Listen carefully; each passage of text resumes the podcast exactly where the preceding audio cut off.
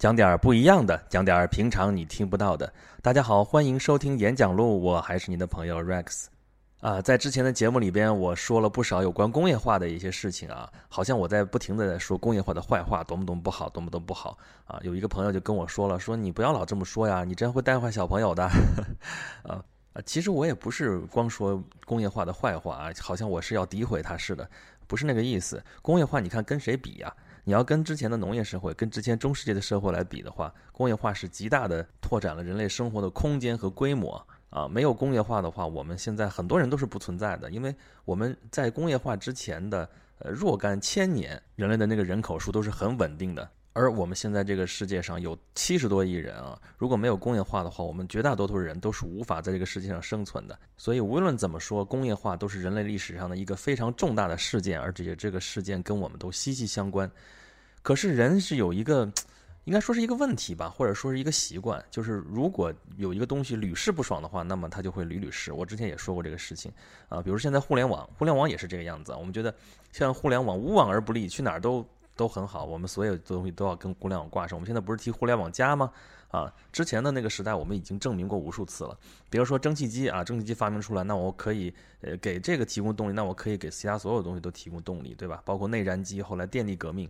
这些动力革命当中都是这个意思。那工业化也是这样，就是因为工业化无往而不利，就被用到了人类生产生活的各个方面，啊，能用的不能用的，呃，都用上了。就像我们现在喊用互联网思维来解决什么什么什么问题一样，啊，当年就是用工业化的这个方式来解决所有的问题。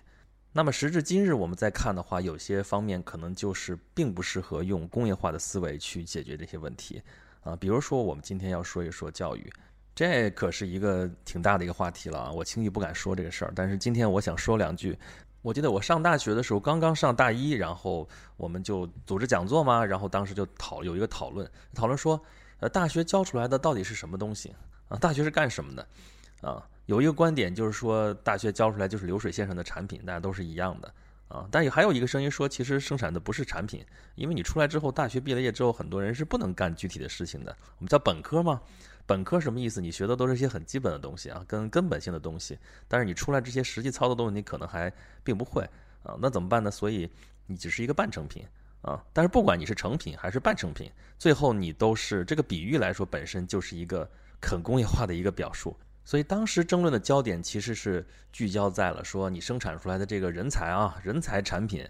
它是不是真正适合这个社会啊？当时的声音说的是，你大学啊准备了那么多的课啊，安排了那么多的课，结果教出来这学生到了社会之后无法适应，还不如人家专科的学生学得好，还不如人家职职业教育那个培训体系出来，人家直接就能上手啊，对吧？还不如职高，还不如技校啊。我们不是有当时开玩笑吗？说圆明园高等职业技术学校是开玩笑，说的是谁呀？说的清华大学啊，我不是诋毁那个意思啊，这是你们自己人传出来的，当时的一个传言啊，反正开玩笑嘛。但是说明了这个意思，就说我们学了这东西之后，呃，这个人才教育出来之后，其实对社会没有什么用处啊。学了一堆屠龙之术，但是出来之后发现根本没有龙可屠。嗯，我们从小到大被灌输的一个思想就是说，你要好好学习，将来能够做一个对社会有用的人啊。这话并没有错。但是这样一来，我们思考问题的习惯就会变成会经常考虑说，呃，我到底有什么用？好像我对别人的价值就体现在啊，我对别人到底有什么用处？这跟我们的传统思想其实也是一脉相承下来的啊。我们经常，比方说听到家长教训孩子的时候，经常说你怎么那么不成器啊？啊，再说的狠点，你真不是个东西。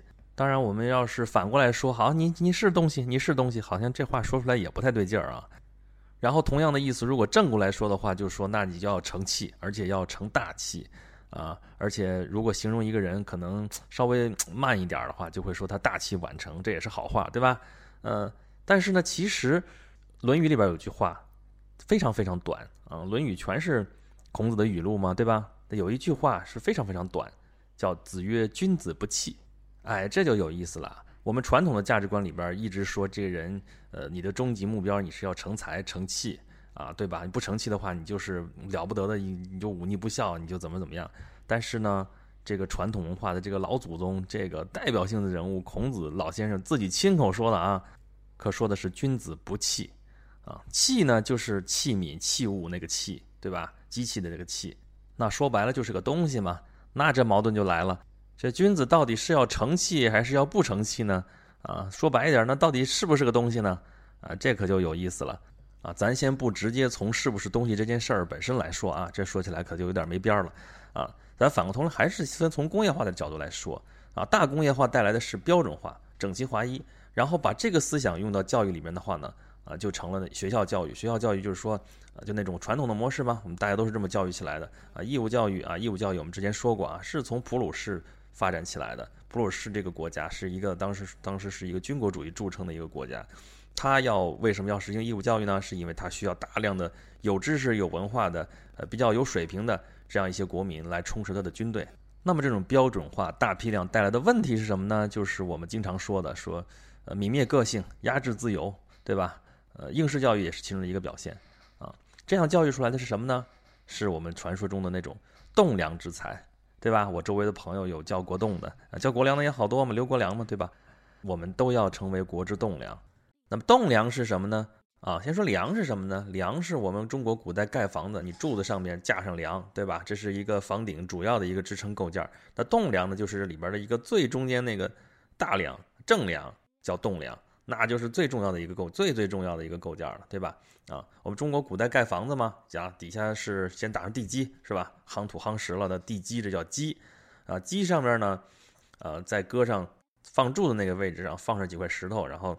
嗯，弄成那个形状，上面搁柱子，这叫什么呢？这叫础啊。所以这地基加上这个柱础加在一块儿，这就叫基础啊。基础基础嘛，就从这儿来的。我上一期不是讲了吗？咱们离了比喻，基本上就不会说话了。所以我们会说我们要打好基础啊。我们之前才知道都在说什么东西，但其实这个字面意思本身是说的盖房子的事儿啊。像还有像刚才说的这个国之栋梁，栋梁这也是盖房子的事儿。但我们也知道我们在说的是什么东西，好吧？那是不是我们都应该成为栋梁之才呢？啊，盖房子你是不是只需要栋和梁，这房子就盖起来了呢？不行啊，这个梁与梁之间还要搭上木条，那叫什么呢？那叫檩条。檩条和檩条之间再搭上那叫船子啊。我们知道叫如船巨笔，有这种词儿啊，说出头的船子先烂啊，说的就是这个船子。这个上面再搭上瓦，这房子才算盖好。那你说，我们就光盖房子，就只要这个栋梁就可以了吗？那底下的柱子要不要呢？上面檩条船子要不要呢？那做不了栋梁，这就没有用了吗？而且凭啥这檩条船子就要低人一等啊？你考虑过檩条船子的感受吗？那进一步我们再问一句：这树长出来就是为了拿来盖房子的吗？它就只有这一个用途吗？它就不能不盖房子吗？你树长得是歪七扭八了，你做个盆景行不行啊？你做个根雕行不行啊？你打个家具行不行啊？为什么非要都当栋梁呢？啊，就算这些你都干不了的话，这树就算没用了吗？啊，就算没用的话，这事儿就真的很可怕吗？啊，这事儿不是我说啊，早就有人说过，谁呢？庄子说的。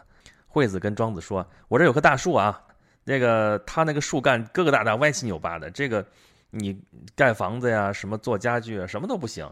长在路边，木匠连看都不看一眼。”啊，现在他当然他是来说用这个比喻来说庄子的，说你现在话大而无当，你说的这些东西根本没有用啊。庄子反过来就说了，说你看那野猫啊，黄鼠狼，哪身手矫健，跳来跳去的，你算算有本事吧？啊，但是一不小心呀，就中了那个猎户的那个那个那捕兽夹什么的，给你夹住，你就完蛋了吧？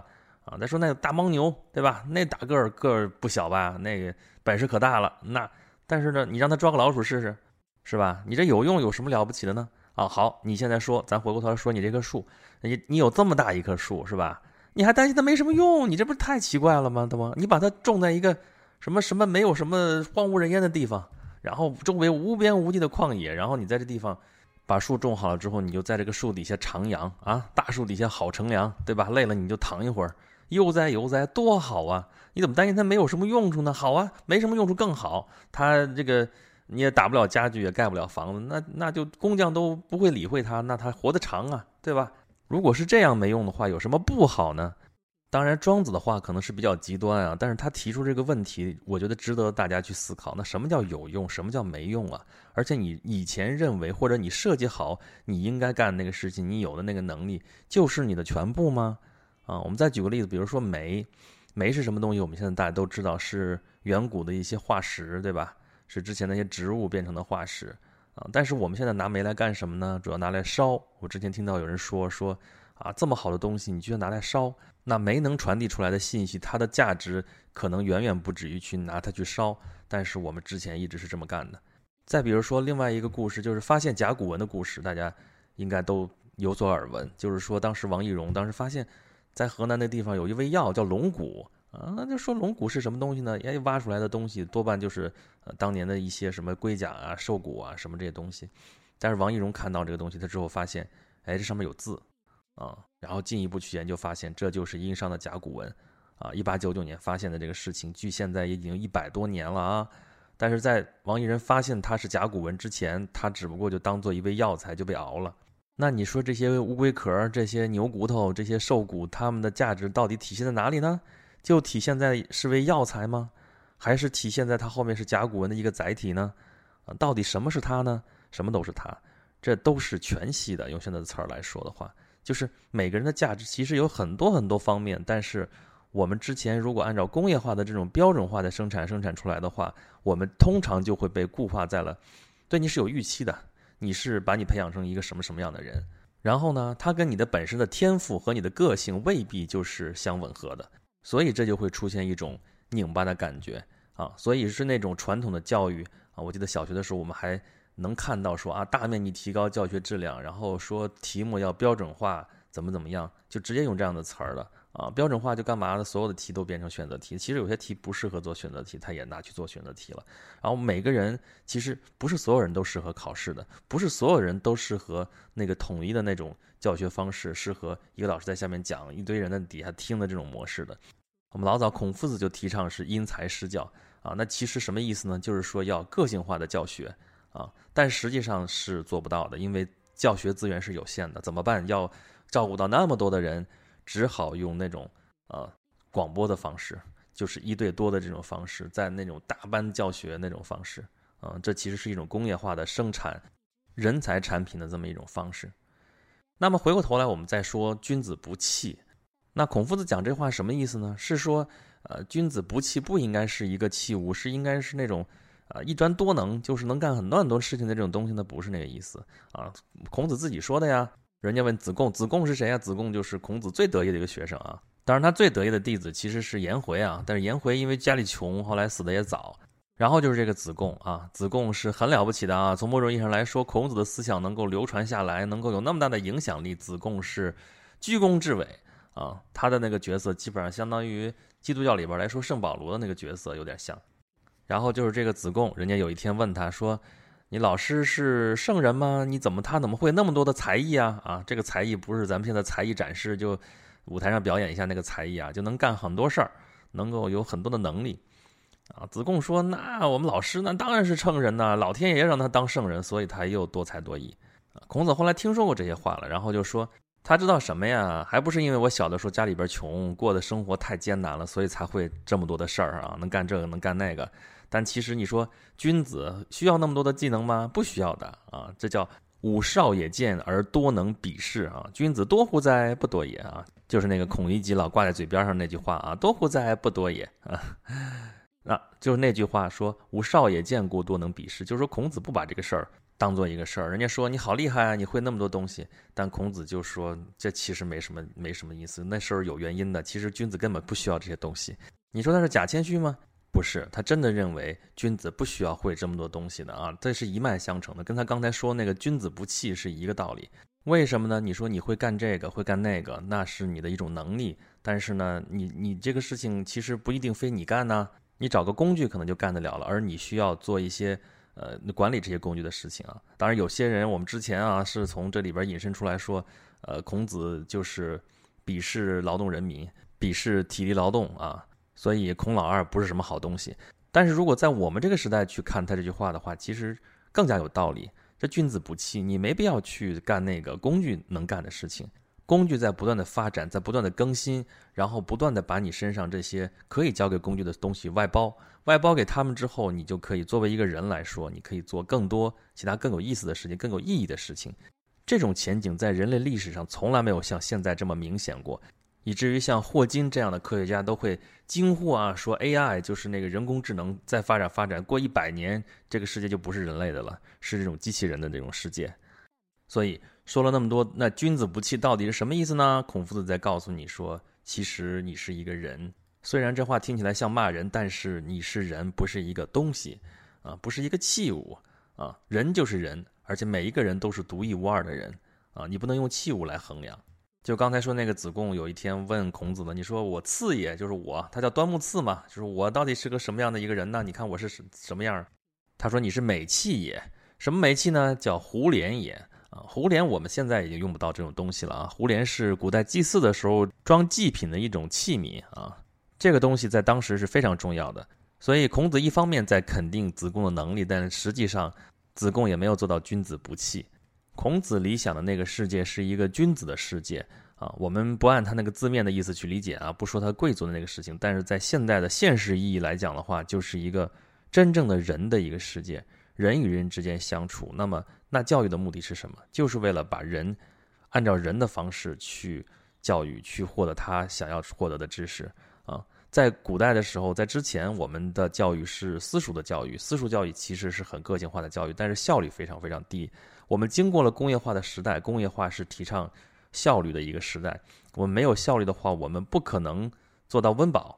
啊，物质上没有工业化，我们没办法要那么多的人都能够温饱，能够养活那么多的人。那精神上也是啊，所以为了有那么多的人去投入到产业革命当中去啊，我们发明了义务教育，我们发明了学校教育，我们发明了这种传统的，我们现在已经被认为是传统的这种工业时代的这种教育，但是。到我们现在这个时代，我们我之前说过一句话啊，现在这个时代是我们终于开始有得起个性的这么一个时代，因为社会越来越多元化，能够容纳下那么多的人，那么多个性的人，那么多呃形形色色的人，啊，那么所以这个时候呢，传统教育就是显得那么不适合，所以应试教育只是它的一个表现，表现的一个层面，远远不是全部，而且从某种意义上来说。教育的问题虽然看上去很突出啊，好像是孤立的这个这个层面，教育界啊什么什么的问题，但实际上它是经济社会发展到这个阶段之后一个集中的一个表现，它是一个结果而不是一个原因。所以要想解决这些教育上面的问题，也不是这一个圈子之内的人解决就够的啊，也不是说说呼吁全社会来关注这个问题就能解决的，而是它是一个头痛一脚，脚痛一头的一个问题。但不管将来这些问题怎么去解决，这个教育的这个事情怎么去发展，我觉得有两点都非常重要。一点就是说，我们这个传统教育，我们这个在工业化时代所形成的这套教育体系、这一套制度，一定应该也一定会大大的改变，学习可能会再一次的回归到。它的本来应该有的样子，就是学习其实是一个非常个人化、非常私人化的一件事情啊。教育这种自上而下的这种教育，有可能会被淡化这个色彩。而另外一点很重要的事情就是，教育到底干嘛？学习是要干嘛？教育到底要教出来个啥呢？教出来你还是一个人，是人的教育，就不是一个器物的教育。所谓君子不器，孔子的理想到今天都不算过时。好了，今天一不小心碰了一个非常大的一个话题啊！这个话题要说起来，那就太有的说了啊！今天我们就只先说到这儿，以后咱们有机会再慢慢聊啊！您要是对我讲的这东西还算是比较感兴趣，您同意或者不同意我的意见呢，都可以在您听到这个节目的平台上给我留言啊，我基本上都能看得到。或者您可以关注我的微信公众账号“轩辕十四工作室”，在里边跟我直接留言。好了，今天的节目就是这样，我们下次再见吧。